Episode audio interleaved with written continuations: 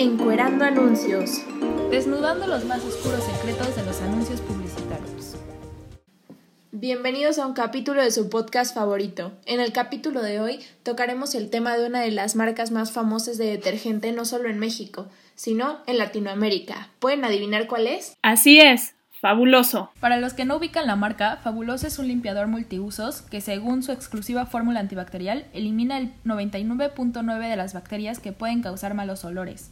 Sin embargo, la marca no se preocupa de erradicar el sexismo y el machismo dentro de sus anuncios publicitarios, que utilizan para promocionar sus propios productos. Es por eso que el ejemplo que decidimos tomar el día de hoy es un video que publicaron para la promoción de su producto. Sin embargo, aún sabiendo la cantidad de problemáticas y controversias que causan cuando son expuestos estos temas, el anuncio fue publicado apenas en septiembre del año pasado. Para los que no han visto el anuncio, les doy una breve idea de lo que va. Dentro de la primera escena se puede observar el producto. Segundo después aparece una mujer limpiando distintas partes de su casa, como lo son una mesa, la manija de la puerta, la estufa y la losa del baño mientras de fondo el anuncio se escucha como diálogo. Protege a tu familia manteniendo el hogar limpio y seguro. Seguido por más datos del detergente. Pero comencemos a quitarle sus prendas más sucias. Mucha ropa, mucha ropa. Creo que para muchos desde un inicio queda claro cuál es el problema del anuncio. ¿No lo han captado? Tranquilos, es normal.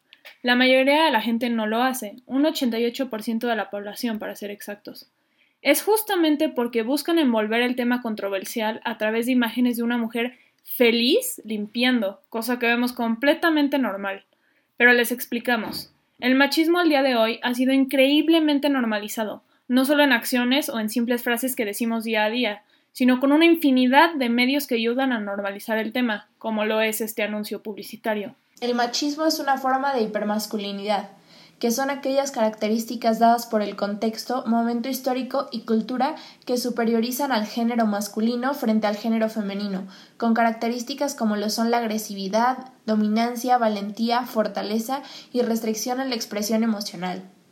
El machismo está vinculado en mayor medida a la sociedad mexicana, específicamente a la cultura mexicana, principalmente en la zona norte del país, según muchos autores. Dentro de estos estados se puede notar cierto predominio de actitudes machistas y consentimiento de los roles de género tradicionales, en donde el hombre es quien se dedica a trabajar y proveer de comida a la familia, en quien también recae la protección, y por otro lado se encuentra el papel de la mujer, que no debe dedicarse a otra cosa que no sea el cuidado de las casas, de los hijos y asimismo dentro de la sociedad. Se han impuesto ciertas actitudes distintivas para cada género, aun cuando las acciones son mediadas por los sentimientos como el estereotipo de que los hombres no lloran y que las mujeres no son fuertes. Hoy en día, la incorporación de la mujer al mercado laboral, la progresiva aceptación del divorcio y la aparición de nuevos esquemas de familia ha transformado al machismo actual, persistiendo actitudes y formas sutiles de machismo, y lo más preocupante, aumentando exponencialmente los casos de agresión, abuso, acoso y feminicidio. Una vez habiéndonos puesto en contexto, ahora sí podemos explicarles el por qué es tan importante el tema e incluso cómo es que podemos aportar un poco de nuestra parte para erradicarlo. Creo que todas en algún momento hemos sufrido no solo de machismo o de sexismo, sino de cosas relacionadas como lo son los acosos o los abusos. Es por eso que en estas rápidas anécdotas les contaremos algunas cosas que hemos sufrido en carne propia. Sí, como cuando en un viaje escolar fue acosada por un compañero y lo expulsaron del colegio. O como cuando típico que sientes el agarrón de nalga en el antro o en un festival o incluso en la calle y simplemente sientes que no puedes hacer nada. O que sorprendentemente, aún en pleno siglo XXI, me hayan amenazado con meterme a la cárcel por ser mujer y haber pisado la alcaldía de un pequeño pueblo en Oaxaca. O como cuando mi exnovio era muy agresivo cuando se enojaba hasta que un día su enojo llegó a expresarse en un jaloneo de brazo. No es de sorprenderse que nueve de cada diez mujeres sufran acoso callejero en México una vez cada año, o que en lo que va del 2021 un aproximado de 350 mujeres ya hayan sido asesinadas, lo que significa que son más de 11 casos al día. Los feminicidios están dentro de la causa número 10 de las muertes más comunes en mujeres en México. ¿Te sorprende poco estas cifras? Hoy en México es mucho más común de lo que se deja ver. Por ejemplo, el machismo en la cultura mexicana, a comparación de otros países, se puede notar mucho en la educación. Es cierto que aunque vivimos en un mundo globalizado, aquí en México las oportunidades de estudios no son las mismas para todos. En las escuelas oficiales es normal que a cierta edad las niñas sean obligadas a dejar la escuela para buscar trabajo como trabajadoras de limpieza en algunas casas. E incluso es más común aún que se abandone la escuela para ser madres y obviamente nunca vuelven a retomar sus estudios. Eso es muy preocupante. Otra de las cosas que podemos verlo un poco más común es cuando Llegas a casa de tu abuelita y te pregunta, ¿para cuándo los hijos? En el caso de que ya estés casada. O que te pregunten, ¿para cuándo el novio? Porque se te está pasando el tiempo. ¿Pasando el tiempo para qué? Es cierto que es una decisión de vida que debemos de tomar nosotras, sin embargo, eso no define tu valía como persona o como mujer. Sin embargo, es muy común que todavía seamos bombardeadas con ese tipo de cuestionamientos. Incluso cuando nos recalcan el que no tenemos hechura de mujer. ¿Qué es hechura de mujer? ¿Cumplir con el rol tradicional que se nos ha impuesto? Esto es preocupante porque lo vemos día a día nosotras.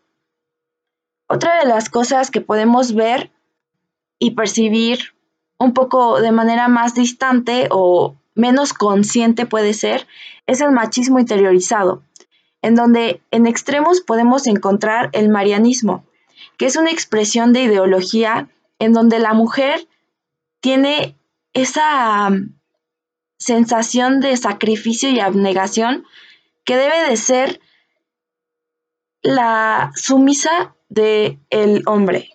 Entonces, en el caso de que ella no llegue a cumplir con las tareas que se le han impuesto socialmente, entonces debe de haber un castigo.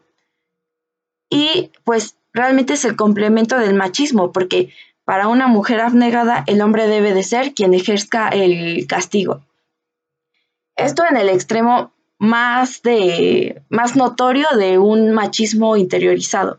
Sin embargo, podemos verlo un poco más ligero en el caso de las relaciones en donde el hombre se permite que sea, sea machista en el sentido de que puedas tener muchas mujeres y ser un mujeriego, entonces cuando tú eres eh, víctima de alguna infidelidad, dices, pues es que es hombre, es normal. No, claro que no es normal.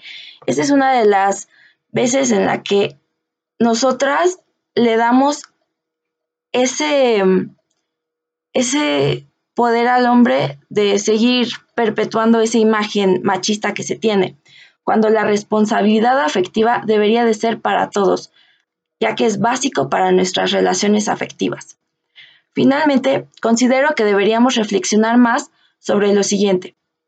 El género es una construcción social. Esto quiere decir que el contexto histórico y cultural de una sociedad son los que lo dictan, encasillando a la sociedad, por lo cual no deberíamos de regir nuestros juicios en torno a ello. Debemos abrir nuestra forma de relacionarnos con los demás, conociendo a las personas, no a los géneros. Pero bueno, a ver, si Vero ya nos explicó sobre el machismo, entonces debemos de aprender qué es el feminismo. Para empezar, a diferencia de lo que muchos creen, el feminismo no es contrario al machismo. El feminismo es una teoría política y un movimiento social que busca la equidad entre hombres y mujeres, o sea, que busca erradicar al machismo. También a pesar de lo que muchos creen, el feminismo no va en contra de los hombres, sino que por el contrario también busca defender sus derechos como ser humano y como un ser viviente.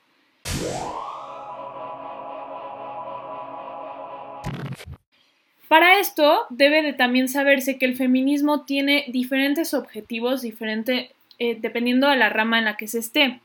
Una de las más comunes y de las más conocidas sería, por ejemplo, el feminismo radical, que se centra en destruir el sistema de hoy en día que está enfocado solamente al patriarcado y cómo el hombre siempre debe de ser como la cabeza de todo en un aspecto familiar, laboral e incluso social.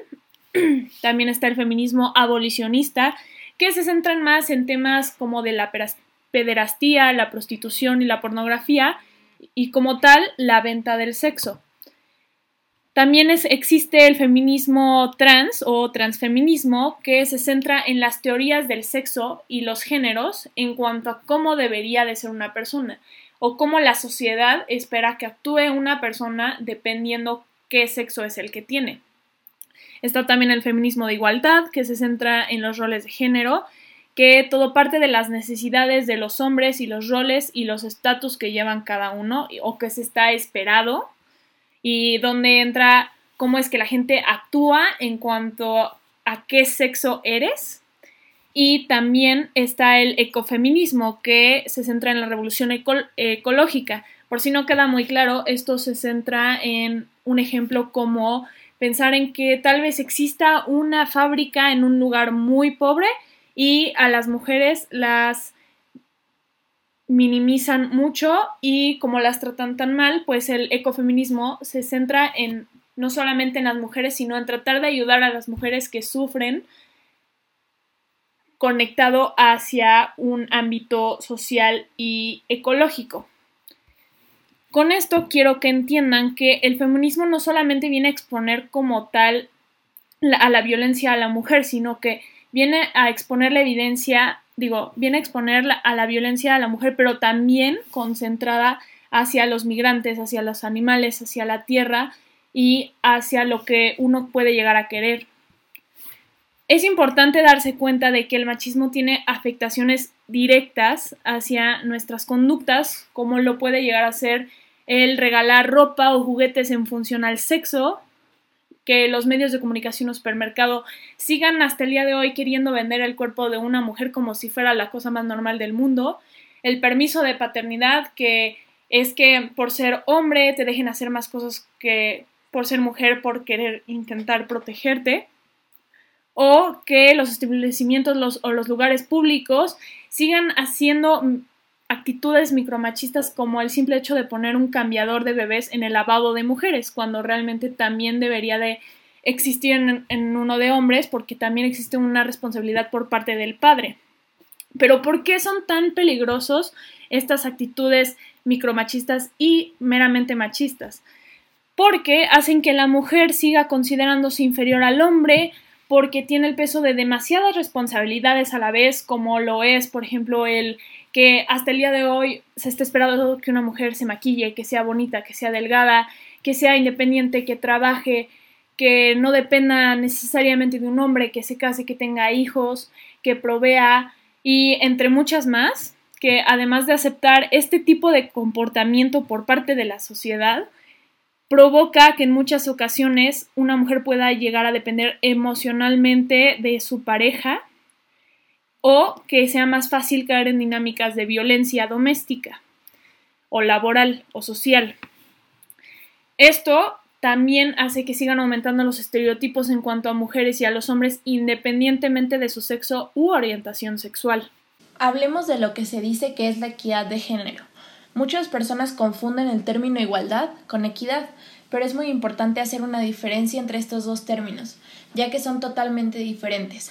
La igualdad de género busca obtener los mismos derechos y oportunidades que los hombres, así que prácticamente estaríamos diciendo que tenemos las mismas necesidades de un hombre en la comodidad del patriarcado, lo cual no es así. En cambio, la equidad busca darle a las mujeres y a los hombres derechos humanos básicos y además derechos adecuados a sus diferencias y necesidades. A continuación, les haremos un test para medir sus relaciones a escala del violentómetro propuesto por el Instituto Politécnico Nacional. Este test fue elaborado por Maita de Baile. Así que tómense su tiempo para responder y vayan por lápiz y papel, que estamos a punto de comenzar. Responderemos con dos puntos si estas actitudes son frecuentes. Agregarás un punto si son a veces y agregarás cero puntos si no se presentan. Comencemos. ¿Te llama por un apodo ofensivo? ¿Te ha querido recalcar que alguien quiere contigo? ¿Constantemente te recuerda que tiene a otras mujeres? ¿Todo el tiempo te está checando dónde estás, con quién estás y a qué hora llegas? ¿Toma broma tus defectos y te los recalca cada rato? ¿Te preocupas de todos tus actos porque podría molestarse? ¿Toma todas las decisiones por ti? ¿Constantemente quiere tocar temas sexuales? ¿Sientes que tu pareja te controla pensando que es amor? A continuación comenzaremos con el segundo bloque. Si es frecuente agregarás 5 puntos, si estas acciones se aparecen a veces agregarás 3 puntos y si no aparecen en lo absoluto agregarás 0 puntos. ¿Has cedido a sus deseos sexuales?